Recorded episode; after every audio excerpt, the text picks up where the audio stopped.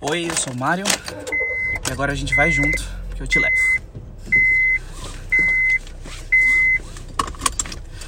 Tava aqui pensando que a gente não desliga nunca, né? Eu acho que. Acho não, né? São fatos, na verdade. Até mesmo das gerações mais antigas, talvez a geração X tenha passado por um pouco disso também. Mas os nós da, da geração Y, nós millennials, né, a gente não consegue se desligar, não consegue parar nem um minuto. Né? E tô dizendo nós millennials, mas também tem a geração Z, que inclusive existem pesquisas que dizem que a média de atenção da, da geração Z é de 8 segundos. Eu acho que era esse número, né? Fonte, vozes da cabeça, né? Não sei. E. Mas na verdade a gente não, não para nem um segundo, né? Então eu tava, eu tava na academia, tava pensando que. Como é louco, né? Porque eu já tava pensando assim, o que, que eu ia ter que fazer. Enquanto eu tava fazendo o meu exercício, tava pensando que eu tinha que chegar em casa, tomar meu banho, ia ter X tempo para comer, e depois eu ia fazer umas aulas, ia fazer um, um, umas aulas de um curso, né? E depois já pensar no que fazer amanhã, já preparar minha roupa de amanhã, já olhar a programação toda de amanhã. Isso que ainda é hoje, esse é o mais estranho de tudo, porque a gente não para nem um segundo. E se isso acontece assim no macro, em coisas tão grandes, né? No macro que eu digo é tipo. É, eu tô pensando assim, realmente nos compromissos, né? Do, de, de amanhã, nas tarefas que eu preciso fazer quando chegar em casa. Mas a gente faz isso em todas as situações. Então, até mesmo assim, se a gente tá conversando com alguém, a gente já começa a ter uma certa ansiedade surgindo ali, já pensando no que, que a gente vai falar em seguida para outra pessoa. Inclusive eu faço muito isso, na verdade, né? Porque eu tenho, principalmente com pessoas novas, na verdade só com pessoas novas, é, que eu não conheço assim direito. Porque acho que quando a gente conhece a pessoa por mais tempo e tem mais intimidade, acho que a gente não sente tanto tanto medo, né? Tanto tanta insegurança, tanta coisa ruim, tanta agonia do silêncio que fica. Mas é, com, com pessoas novas assim, eu fico pensando que durante uma conversa eu vou já criando uns tópicos na cabeça assim do que eu preciso falar, do que eu preciso é, dizer para não ficar totalmente em silêncio, né? E isso assim eu aprendi como técnica de entrevista até. Né? É, que é justamente assim você ir prestando atenção no que a pessoa está falando, ter de fato uma escuta ativa, né? uma audição ativa, né? É, estar de fato ali presente ouvindo a pessoa mas sem se desligar do futuro, dos próximos passos, né? Então se perguntar assim, o que, que eu vou falar depois que essa pessoa terminar esse tópico, né? Então já ter preparado alguns tópicos assim, que inclusive, né? Isso é, isso serve até mesmo para as pessoas que têm dificuldade em fazer small talk. Small talk são essas, fazer sala, né? Fazer essa, é, é, essas conversas para preencher o silêncio.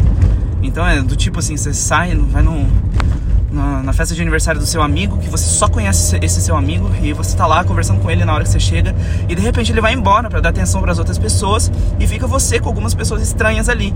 E você precisa conversar, né? A gente sente que precisa conversar. É, e, e aí a gente já fica pensando, meu Deus, o que, que eu vou falar? Meu Deus, o que, que eu vou falar? Né? E tudo isso já vem de muitas outras coisas, de questão de é, do que eu vou falar, se, se o que eu vou falar tá certo ou se o que eu vou falar tá errado. Assim, isso dizendo das pessoas que têm mais dificuldade, né, nessa questão mesmo de comunicação. Mas é, é louco como a gente pensa no que a gente vai estar tá fazendo o tempo inteiro. Aliás, mesmo logo depois de, de é, sair da academia, eu já pensei assim, vou pegar meu celular, vou aproveitar que eu tô voltando para casa e já vou gravar um episódio também.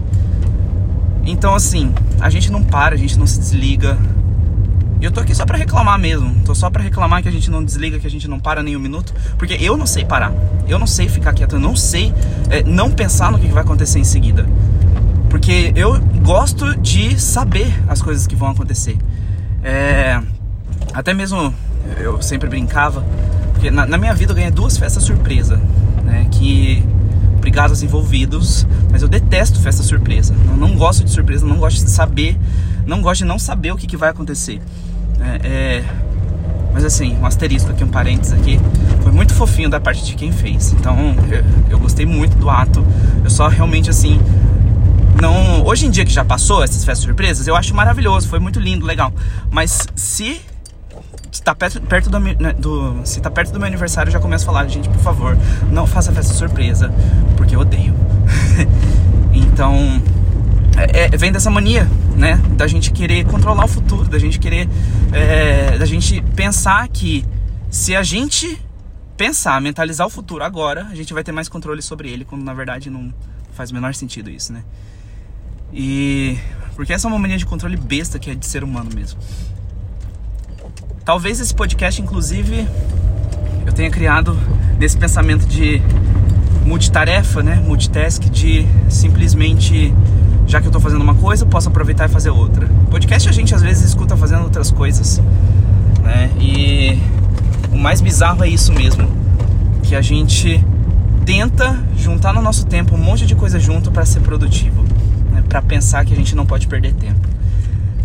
Acho que dava para falar muito mais disso, mas eu acabei de chegar em casa e eu vou me desligar. Eu preciso tomar um banho porque eu saio da academia, eu fico extremamente suado, extremamente feio. É, e eu preciso agora de uma ducha imediatamente. Bom, talvez a gente converse mais sobre isso. Talvez a gente converse um pouco mais sobre essas questões depois. Mas por enquanto, é isso. Obrigado por ter ficado comigo aqui. E aí não se esquece que na próxima eu te levo.